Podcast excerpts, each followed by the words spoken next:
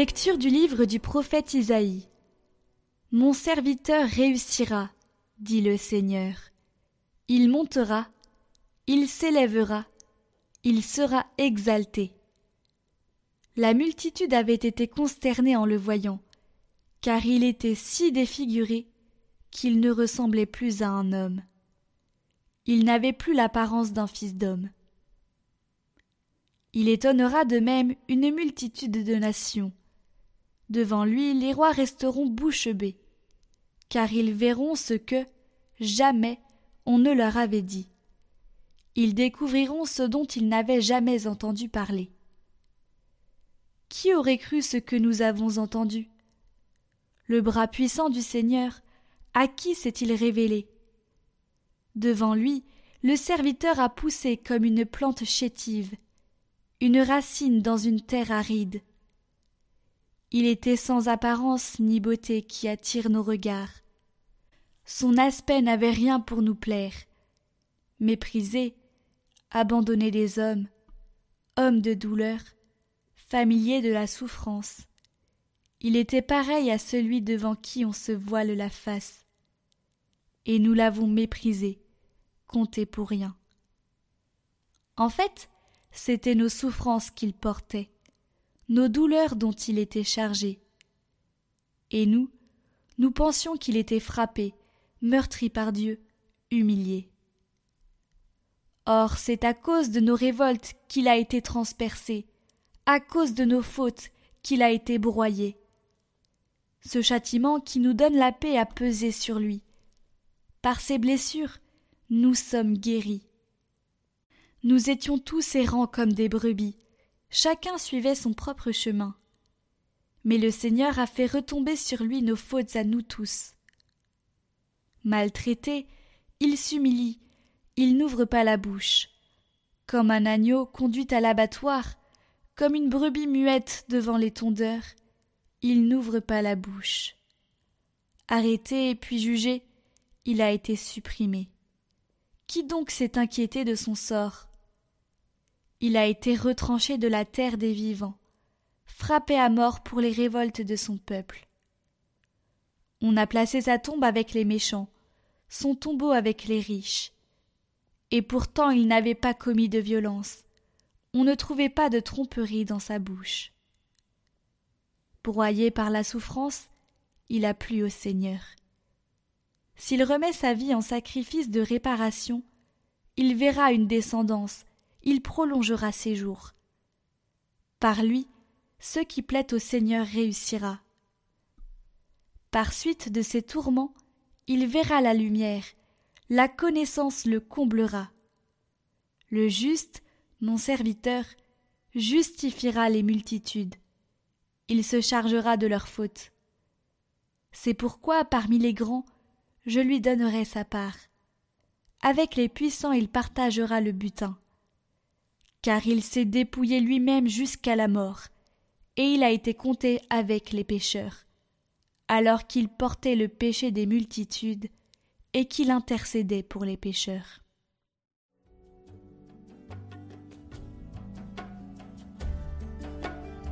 Ô Père, en tes mains je remets mon esprit. En toi, Seigneur, j'ai mon refuge. Garde-moi d'être humilié pour toujours. En tes mains je remets mon esprit. Tu me rachètes, Seigneur, Dieu de vérité.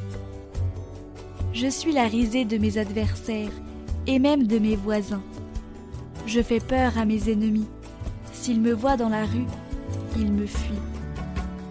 On m'ignore comme un mort oublié, comme une chose qu'on jette.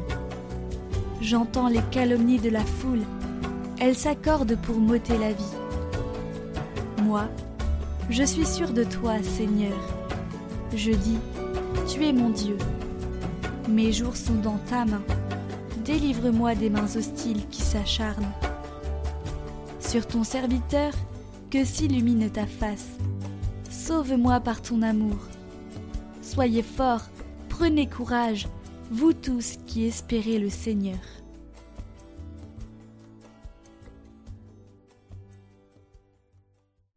Lecture de la lettre aux Hébreux.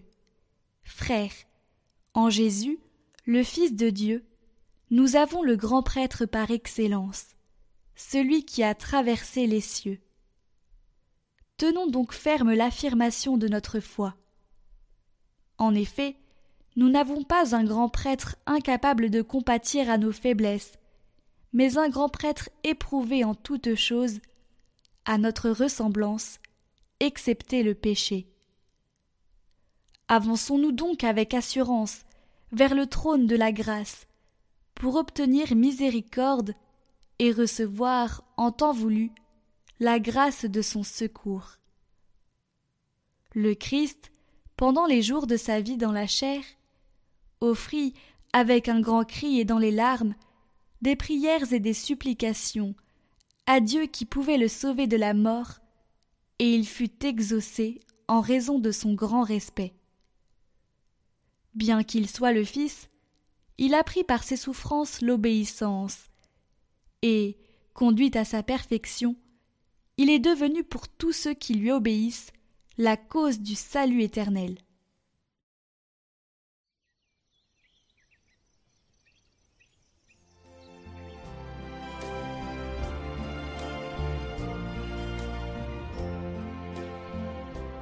La passion de notre Seigneur Jésus-Christ selon Saint Jean. En ce temps-là, après le repas, Jésus sortit avec ses disciples et traversa le torrent du Cédron. Il y avait là un jardin dans lequel il entra avec ses disciples.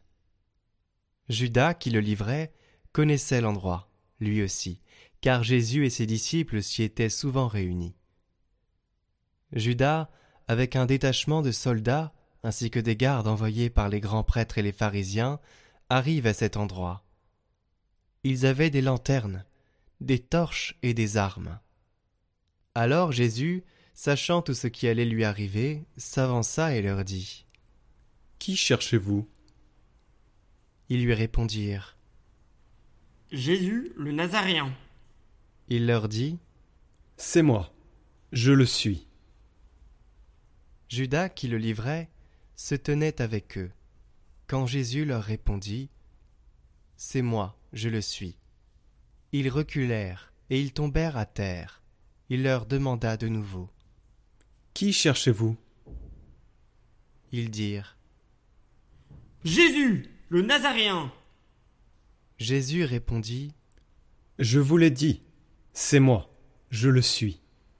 Si c'est bien moi que vous cherchez, cela laissez-les partir.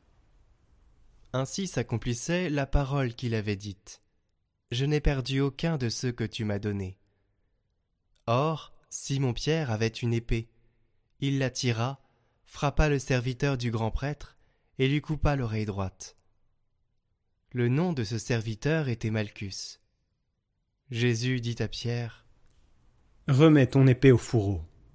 La coupe que m'a donnée le Père, Vais-je refuser de la boire? Alors la troupe, le commandant et les gardes juifs se saisirent de Jésus et le ligotèrent. Ils l'emmenèrent d'abord chez Anne, beau-père de Caïphe, qui était grand prêtre cette année-là. Caïphe était celui qui avait donné aux Juifs ce conseil. Il vaut mieux qu'un seul homme meure pour le peuple. Or Simon-Pierre, ainsi qu'un autre disciple, suivait Jésus, comme ce disciple était connu du grand prêtre, il entra avec Jésus dans le palais du grand prêtre. Pierre se tenait près de la porte, dehors. Alors l'autre disciple, celui qui était connu du grand prêtre, sortit, dit un mot à la servante, qui gardait la porte, et fit entrer Pierre. Cette jeune servante dit alors à Pierre N'es-tu pas, toi aussi, l'un des disciples de cet homme? Il répondit non, je ne le suis pas. Les serviteurs et les gardes se tenaient là. Comme il faisait froid, ils avaient fait un feu de braise pour se réchauffer. Pierre était avec eux, en train de se chauffer. Le grand prêtre interrogea Jésus sur ses disciples et sur son enseignement. Jésus lui répondit Moi, j'ai parlé au monde ouvertement. J'ai toujours enseigné à la synagogue et dans le temple, là où tous les Juifs se réunissent, et je n'ai jamais parlé en cachette. Pourquoi m'interroges-tu? Ce que je leur ai dit, demande-le à ceux qui m'ont entendu. Eux savent ce que j'ai dit. À ces mots, l'un des gardes qui était à côté de Jésus lui donna une gifle en disant C'est ainsi que tu réponds au grand prêtre? Jésus lui répliqua Si j'ai mal parlé, montre ce que j'ai dit de mal. Mais si j'ai bien parlé, pourquoi me frappes-tu? Anne l'envoya toujours ligoter au grand prêtre Caïphe. Simon-Pierre était donc en train de se chauffer. On lui dit N'es-tu pas, toi aussi, l'un de ses disciples? Pierre le nia et dit Non, je ne le suis pas. Un des serviteurs du grand prêtre, parent de celui à qui Pierre avait coupé l'oreille, insista. Est-ce que moi, je ne t'ai pas vu dans le jardin avec lui? Encore une fois, Pierre le nia, et aussitôt un coq chanta. Alors on emmène Jésus de chez Caïphe au prétoire. C'était le matin. Ceux qui l'avaient amené n'entrèrent pas dans le prétoire, pour éviter une souillure et pouvoir manger l'agneau pascal. Pilate sortit donc à leur rencontre et demanda Quelle accusation portez-vous contre cet homme? Ils lui répondirent S'il n'était pas un malfaiteur, nous ne t'aurions pas livré cet homme. Pilate leur dit Prenez-le vous-même et jugez-le suivant votre loi. Les Juifs lui dirent Ainsi s'accomplissait la parole que Jésus avait dite pour signifier de quel genre de mort il allait mourir. Alors Pilate rentra dans le prétoire. Il appela Jésus et lui dit Es-tu le roi des Juifs? Jésus lui demanda Dis-tu cela de toi-même Ou bien d'autres te l'ont dit à mon sujet? Pilate répondit Est-ce que je suis juif, moi? Ta nation et les grands prêtres t'ont livré à moi. Qu'as-tu donc fait? Jésus déclara Ma royauté n'est pas de ce monde. Si ma royauté était de ce monde, j'aurais des gardes qui se seraient battus pour que je ne sois pas livré aux Juifs. En fait, ma royauté n'est pas d'ici. Pilate lui dit Alors, tu es roi? Jésus répondit C'est toi-même qui dis que je suis roi. Moi, je suis né, je suis venu dans le monde pour ceci rendre témoignage à la vérité. Quiconque appartient à la vérité, écoute ma voix. Pilate lui dit Qu'est-ce que la vérité? Ayant dit cela, il sortit de nouveau à la rencontre des Juifs, et il leur déclara Moi, je ne trouve en lui aucun motif de condamnation. Mais chez vous, c'est la coutume que je vous relâche quelqu'un pour la Pâque. Voulez-vous donc que je vous relâche le roi des Juifs? Alors ils répliquèrent en criant Pas lui, mais Barabbas. Or ce Barabbas était un maudit. Alors Pilate fit saisir Jésus pour qu'il soit flagellé. Les soldats tressèrent avec des épines une couronne qui lui posèrent sur la tête. Puis ils le revêtirent d'un manteau pourpre. Ils s'avançaient vers lui, et ils disaient Salut à toi, roi des Juifs. Et ils le giflaient. Pilate, de nouveau, sortit dehors et leur dit Voyez, je vous l'amène dehors pour que vous sachiez que je ne trouve en lui aucun motif de condamnation. Jésus sortit dehors, portant la couronne d'épines et le manteau pourpre. Et Pilate leur déclara Voici l'homme. Quand ils le virent, les grands prêtres et les gardes se mirent à crier. Crucifie-le Crucifie-le Pilate leur dit Prenez-le vous-même et crucifiez-le. Moi, je ne trouve en lui aucun motif de condamnation. Ils lui répondirent Nous avons une loi, et suivant la loi, il doit mourir, parce qu'il s'est fait fils de Dieu. Quand Pilate entendit ces paroles, il redoubla de crainte. Il rentra dans le prétoire et dit à Jésus D'où es-tu? Jésus ne lui fit aucune réponse. Pilate lui dit alors Tu refuses de me parler, à moi Ne sais-tu pas que j'ai pouvoir de te relâcher et pouvoir de te crucifier? Jésus répondit Tu n'aurais aucun pouvoir sur moi si tu ne l'avais reçu d'en haut. C'est pourquoi celui qui m'a livré à toi porte un péché plus grand. Dès lors, Pilate cherchait à le relâcher. Mais des Juifs se mirent à crier. Si tu le relâches, tu n'es pas un ami de l'empereur. Quiconque se fait roi s'oppose à l'empereur. En entendant ces paroles, Pilate amena Jésus au dehors. Il le fit asseoir sur une estrade, au lieu dit le dallage, en hébreu, Gabata. C'était le jour de la préparation de la Pâque, vers la sixième heure, environ midi. Pilate dit aux Juifs Voici votre roi. Alors ils crièrent À mort À mort Crucifiez-le Pilate leur dit Vais-je crucifier votre roi? Les grands prêtres répondirent Nous n'avons pas d'autre roi que l'empereur. Alors il leur livra Jésus pour qu'il soit crucifié. Ils se saisirent de Jésus, et lui-même, portant sa croix, sortit en direction du lieu dit le crâne ou calvaire, qui se dit en hébreu Golgotha. C'est là qu'ils le crucifièrent, et deux autres avec lui, un de chaque côté, et Jésus au milieu. Pilate avait rédigé un écriteau qu'il fit placer sur la croix. Il était écrit Jésus le Nazaréen, roi des Juifs. Beaucoup de Juifs lurent cet écriteau, parce que l'endroit où l'on l'avait crucifié, Jésus était proche de la ville, et que c'était écrit en hébreu, en latin et en grec. Alors les grands prêtres des Juifs dirent à Pilate N'écris pas roi des Juifs, mais cet homme a dit Je suis le roi des Juifs. Pilate répondit Ce que j'ai écrit, je l'ai écrit. Quand les soldats eurent crucifié Jésus, ils prirent ses habits. Ils en firent quatre parts, une pour chaque soldat. Ils prirent aussi la tunique. C'était une tunique sans couture, tissée tout d'une pièce, de haut en bas. Alors ils se dirent entre eux Ne la déchirons pas. Désignons par le sort celui qui l'aura. Ainsi s'accomplissait la parole de l'Écriture, ils se sont partagés mes habits. Ils ont tiré au sort mon vêtement. C'est bien ce que firent les soldats. Or, près de la mort de Jésus se tenaient sa mère et la sœur de sa mère, Marie, femme de Cléophas, et Marie-Madeleine.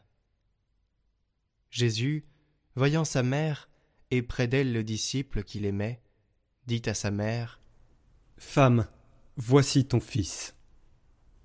Puis il dit au disciple Voici ta mère. Et à partir de cette heure-là, le disciple l'a pris chez lui. Après cela, sachant que tout désormais était achevé pour que l'écriture s'accomplisse jusqu'au bout, Jésus dit J'ai soif. Il y avait là un récipient plein d'une boisson vinaigrée. On fixa donc une éponge remplie de ce vinaigre à une branche d'hysope, et on l'approcha de sa bouche. Quand il eut pris le vinaigre, Jésus dit Tout est accompli. Puis, inclinant la tête, il remit l'esprit. Comme c'était le jour de la préparation, c'est-à-dire le vendredi, il ne fallait pas laisser les corps en croix durant le sabbat, d'autant plus que ce sabbat était le grand jour de la Pâque. Aussi les Juifs demandèrent à Pilate qu'on enlève les corps après leur avoir brisé les jambes. Les soldats allèrent donc briser les jambes du premier, puis de l'autre homme crucifié avec Jésus. Quand ils arrivèrent à Jésus, voyant qu'il était déjà mort, ils ne lui brisèrent pas les jambes. Mais un des soldats, avec sa lance, lui perça le côté, et aussitôt il en sortit du sang et de l'eau. Celui qui a vu rend témoignage, et son témoignage est véridique. Et celui-là sait qu'il dit vrai, afin que vous aussi, vous croyez. Cela en effet arriva pour que s'accomplisse l'Écriture. Aucun de ces os ne sera brisé.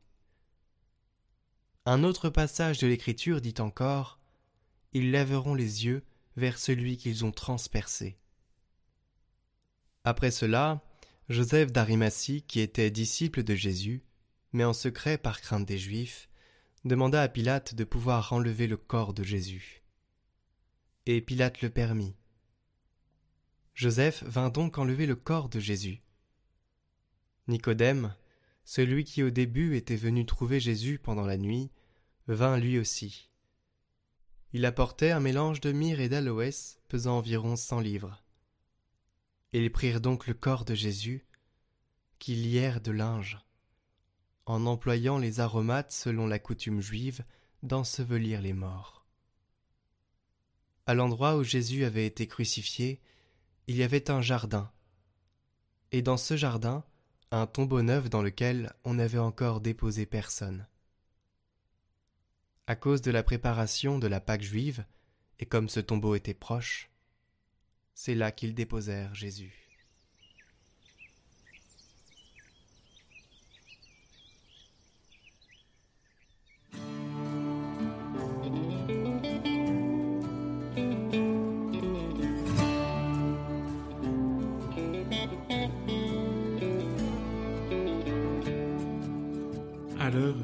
Nous faisons mémoire de la passion et de la mort du Christ, eh bien je vous invite, chers amis, à faire résonner en vous les dernières paroles de Jésus. Première parole, Père, pardonne-leur, ils ne savent pas ce qu'ils font. Seigneur, tu meurs sous le poids de nos péchés, et pourtant, sans fin, Seigneur, à chaque instant, tu ne cesses de demander au Père le pardon de nos fautes, un pardon pour guérir nos cœurs, face à nos aveuglements, face à nos cécités, face à nos ingratitudes, face à notre narcissisme, à notre orgueil, qui obscurcissent notre esprit, notre vie. Tu nous appelles, Seigneur, à sortir de la banalisation du mal dans laquelle nous nous complaisons, de manière à pouvoir continuer notre vie tranquille. Seigneur, que ton sacrifice nous aide à réaliser à quel point nous avons besoin d'être sauvés. Deuxième parole de Jésus sur la croix. Amen, je te le déclare, aujourd'hui, avec moi, tu seras dans le paradis. Seigneur, quelle espérance. Tu ouvres les portes de la vie éternelle à tous ceux qui se repentent. Aujourd'hui, et non pas demain, mais aujourd'hui, tu me veux près de toi. Seigneur, donne-moi la force de ne pas me décourager, surtout quand l'obéissance à ta volonté est mise à mal, quand tout semble s'élever contre moi. Donne-moi ta force pour te choisir chaque jour. Avec toi, Seigneur, dès aujourd'hui et pour l'éternité, je veux être dans ton paradis.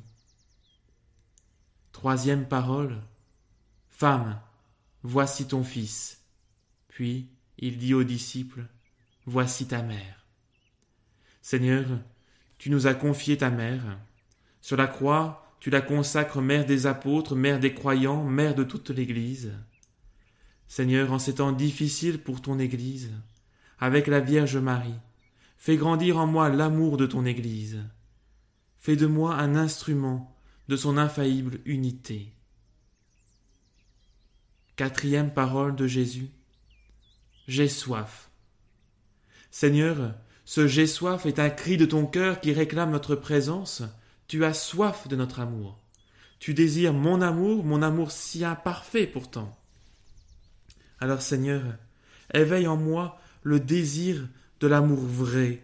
Donne-moi la force, le courage et la joie de vivre en recherchant obstinément ta vérité, ta présence. Et peut-être qu'un jour, comme le curé d'Ars, nous pourrons dire Bien je vous aime, ô mon Dieu, et mon seul désir est de vous aimer jusqu'au dernier soupir de ma vie. Ô mon Dieu, si ma langue ne peut dire à tout moment que je vous aime, du moins, je veux que mon cœur vous le répète autant de fois que je respire. Cinquième parole de Jésus sur la croix. Mon Dieu, mon Dieu, pourquoi m'as-tu abandonné? Tu as vécu, Seigneur, dans ta propre chair d'homme, l'effroi, l'angoisse, la peur d'être abandonné. Face au drame de notre temps, face à la haine, aux injustices, face au deuil, à la maladie, aux accidents, à la solitude, à la séparation, face au doute, à la peur, face à tous nos manques d'espérance. Nous crions vers toi notre impuissance. Seigneur, agis, agis Seigneur, que fais-tu? Mais non pas ma volonté, mais la tienne. Seigneur, apprends-moi à vouloir ce que tu veux. Donne-nous l'espérance au milieu de toute obscurité, afin que nous puissions devenir porteurs d'espérance pour le monde. Sixième parole de Jésus. Tout est accompli. À travers toute l'histoire sainte, Dieu a préparé ce moment où la mort et le péché seront définitivement vaincus. À travers les patriarches, la loi de Moïse, les prophètes et le ministère du Christ, Dieu a voulu montrer à l'humanité qu'il n'y a aucune limite à son amour et qu'il n'a pas cessé de nous communiquer ses bienfaits. Aujourd'hui, sur la croix, Dieu m'a sauvé. Seigneur, tu es venu nous sauver. Septième et dernière parole de Jésus. Père, entre tes mains je remets mon esprit. Alors après cette parole, Jésus meurt en inclinant la tête, et à ce moment, tout commence pour le monde. Le Christ meurt, l'Église naît, et le monde est sauvé. L'Église va grandir, abreuvée de l'eau et du sang jaillissant du côté du Christ. Entre tes mains je remets mon esprit, et désormais la prière de l'Église chaque soir à l'office de compli. Seigneur, nous voulons te rendre grâce. Merci. Oui, merci pour ta vie. Merci pour nos vies. Tout ce que tu nous donnes de vivre, nous te le rendons dans un sacrifice de louange et d'action de grâce. Chers amis, que la bénédiction de Dieu, notre Seigneur, sur la croix en ce jour, vous bénisse tous. Amen.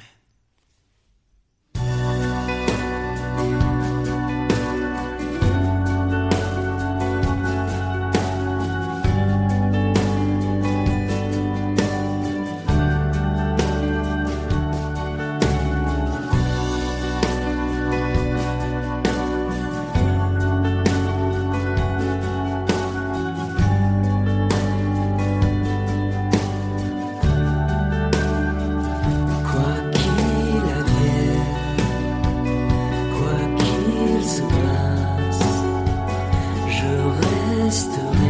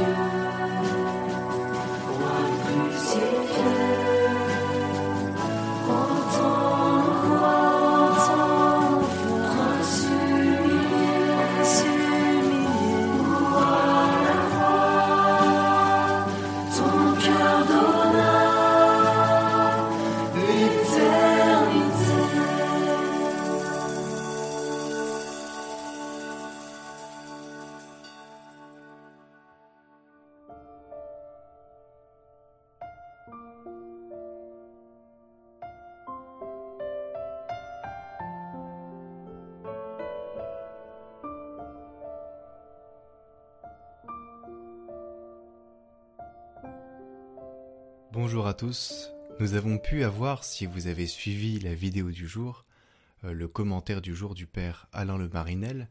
C'était un commentaire sur les sept paroles du Seigneur euh, sur la croix. Et euh, j'avais prévu d'en parler, mais il en a déjà parlé. Alors je vais juste les énumérer et je vous invite à les méditer vraiment parce que c'est les derniers, les derniers enseignements utiles qu'il nous donne, qu'il nous donne avant de mourir. Donc c'est très précieux. Donc la première fut dite dans l'acte même de son crucifiement, quand il pria de la sorte pour ses bourreaux. Père, pardonne-leur, ils ne savent pas ce qu'ils font. Cette parole est un témoignage de grand amour et de grande patience, et surtout d'une indicible charité. La seconde est celle qu'il dit à sa mère. Femme, voilà votre fils, et à Jean, voilà votre mère. Et Saint Bonaventure ajoute il ne l'appela pas sa mère de peur que ce titre ne la fît souffrir plus amèrement encore, à cause de la tendresse de son ardent amour. Voyez, c'est à ce moment-là que Marie devient notre mère. La troisième fut adressée au larron repentant quand il lui dit Tu seras avec moi aujourd'hui dans le paradis. La quatrième fut Élie, Élie, Lama sabachthani, c'est-à-dire Mon Dieu, mon Dieu, pourquoi m'avez-vous abandonné? Comme s'il eût dit Mon Père, vous avez tant aimé le monde que pendant que vous me livrez pour lui, vous semblez m'avoir abandonné. La cinquième fut ce mot J'ai soif. À cette parole, grande fut la compassion de sa mère, de ses compagnes et de Jean, grande fut la joie de ces misérables persécuteurs. Car bien qu'on pût expliquer cette exclamation par la soif qu'il avait du salut des âmes, néanmoins, en vérité, il eut matériellement soif, parce que l'effusion de son sang l'avait tout desséché, et altéré intérieurement. Et comme ces malheureux ne pouvaient plus s'imaginer comment le tourmenter, ils en trouvèrent là une nouvelle occasion. Aussi lui donnèrent-ils à boire du vinaigre mêlé de fiel. Maudite soit leur fureur, parce qu'elle fut persévérante, et qu'ils le torturèrent tant qu'ils le purent. Dans ce parcours, on a vraiment eu l'occasion de se rendre compte de la souffrance du Christ pour nous. Et à l'heure d'aujourd'hui, la passion du Christ, euh, il y a beaucoup de violence dans les propos, euh, de l'évangile, ça nous choque, ça nous choque de voir Jésus euh, autant souffrir pour nous. Il a été humilié on se dit mais comment un homme peut être autant humilié que ça? L'humanité est cruelle. Elle est cruelle, elle crucifie même des personnes innocentes. Vous vous rendez compte à quel point la folie, à quel point ils étaient tous possédés, à quel point le mal était à l'œuvre à ce moment-là. Euh, on a des situations similaires aujourd'hui encore. C'est-à-dire des hommes sont pris d'une folie. Ils savent même pas d'où ça leur vient, probablement. Vous voyez, la haine, quand on l'a plus, on se dit mais comment j'ai été? On est pris par le mal et on fait du mal. Euh, il faut toujours se poser euh, un peu et réfléchir. Voilà, il faut reconnaître ses erreurs, il faut, vraiment euh, essayer de ne pas être comme ces gens qui ont fait monter leur haine en eux. Et à la fin, quand Jésus fut crucifié, ils ont dû se demander mais qu'est-ce qui nous a pris de crucifier un homme innocent? Qu'est-ce qui nous a pris? Alors le mal est à l'œuvre et même encore aujourd'hui alors. Voyez, il faut faire vraiment attention à ne pas le laisser entrer en nous. Et on a parlé pendant ce parcours de beaucoup de choses qui laissaient le mal entrer en nous. Et il ne faut pas, il faut pas, il faut résister. Et résister au mal, c'est vraiment l'humilité, c'est s'abaisser, c'est ne faire ça, c'est permettre qu'il ne rentre pas en nous, d'accord? C'est se remettre au Christ et lui dire je te confie les clés de mon âme, d'accord? Et je te laisse les clés, ça veut dire que toi seul as les clés de mon cœur. Toi seul peux entrer en moi. le démon ne le peut pas parce que tu ne le permettras pas, parce que je te donne les clés. Il faut lui confier cela, et croyez-moi que la protection, elle sera tellement puissante que vous aurez du mal même à tomber dans le péché après avoir confié sincèrement cette intention, cette volonté au Seigneur de, le, de protéger votre cœur. Donc retournons à la passion avec la sixième parole qui fut tout est consommé. Comme s'il eût dit Père, ta mission, la mission que vous m'avez donnée, je l'ai exécutée. Jusqu'au bout, mon Père. Commandez encore tout ce que vous voudrez à votre Fils, je suis prêt. S'il reste quelque chose à accomplir, car je suis disposé à subir toute torture. Mais tout ce qui a été écrit de moi est consommé. S'il vous plaît, mon Père, rappelez-moi bientôt à vous. Et le Père lui répondit, Venez, mon fils, bien-aimé, vous avez tout accompli fidèlement. Et je ne veux plus que vous soyez torturé. Venez parce que je vais vous recevoir dans mon sein et entre mes bras. Et alors Jésus commença à languir comme les mourants, tantôt fermant les yeux, tantôt les ouvrant, et inclinant sa tête tantôt d'un côté, tantôt de l'autre, toutes ses forces lui manquant à la fois. Enfin, il ajouta la septième parole, avec un grand cri, entremêlé de larmes, et s'adressant à son Père. Père, je remets mon âme entre vos mains. Et ce disant, il rendit l'esprit, baissant la tête sur sa poitrine et s'inclinant devant son père comme pour lui rendre grâce de ce qui le rappelait. Il lui remit son âme. À ce cri, le centurion qui était là, entendant qu'il avait crié en mourant, se convertit.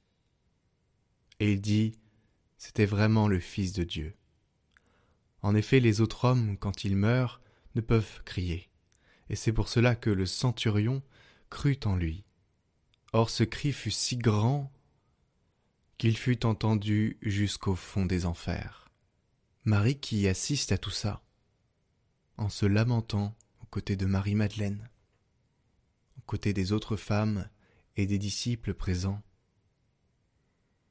Mais que devenait donc l'âme de sa mère quand elle le voyait ainsi péniblement défaillir, languir, pleurer et puis mourir eh bien, sa bonne aventure nous dit Je crois que par la multitude de ses douleurs, elle était absorbée, et comme demi-morte, bien plus encore que quand elle le rencontra portant sa croix. Et que faisait donc aussi la fidèle, la bien-aimée fille du Seigneur Marie-Madeleine, aux côtés de Marie, et Jean, le disciple chéri par-dessus tous, et les sœurs de Notre-Dame, mais que pouvait-elle faire ainsi remplie d'amertume, comblée de douleur, enivrée d'absinthe. Toutes elles pleuraient sans consolation. Voilà donc que le Seigneur demeure suspendu mort sur la croix. Toute la foule s'éloigne. Et il ne reste que sa triste mère avec les quatre autres. Ils s'asseyent au pied de la croix. Ils contemplent leur bien-aimé, et ils attendent du Seigneur les moyens de le ravoir et de pouvoir l'ensevelir. Pour vous, si vous avez bien regardé votre Sauveur, vous devez voir que la plante des pieds jusqu'à la tête, il n'est qu'une plaie. Il n'y a pas un membre, pas un seul de son corps qui n'ait éprouvé la plus cruelle douleur et la plus affreuse passion. Vous avez vu ce qui est arrivé pendant le crucifiement et la mort. Vous avez entendu ce que votre faiblesse et votre impuissance ont permis de vous dire à présent. Alors nous pouvons maintenant, avec ces sept paroles, et le récit assez court de ce qu'il y a après, avec Marie, Marie-Madeleine, Jean, constater et être triste avec eux, eux ont vu ce qu'il s'est passé. Ils, ils en témoignent après. Et on est forcément touché, impacté, triste, mais on est impuissant. Et c'est ce sentiment d'impuissance qui nous permet de justement nous mettre en disposition d'accueillir notre misère. Et c'est ça, c'est comme ça que Dieu nous sauve. En cela, aujourd'hui, c'est un jour assez spécial. Hein. Euh, on ne peut pas le dire autrement. C'est un jour très sombre. On se prépare pratiquement toute l'année. Le vendredi, on mange pas de viande. Voilà, c'est des traditions qui se sont mises en place pour respecter ce jour saint où notre Sauveur, notre Christ, notre Dieu, qui s'est fait homme pour nous sauver, est mort, tué par nous, hommes. Aujourd'hui, tout simplement, eh bien, méditons si nous pouvons, prions aux côtés de la Vierge, aux côtés euh, des, des saints, prions, prions. Demain, nous parlerons de sa descente dans les enfers avec le texte Saint Bonaventure.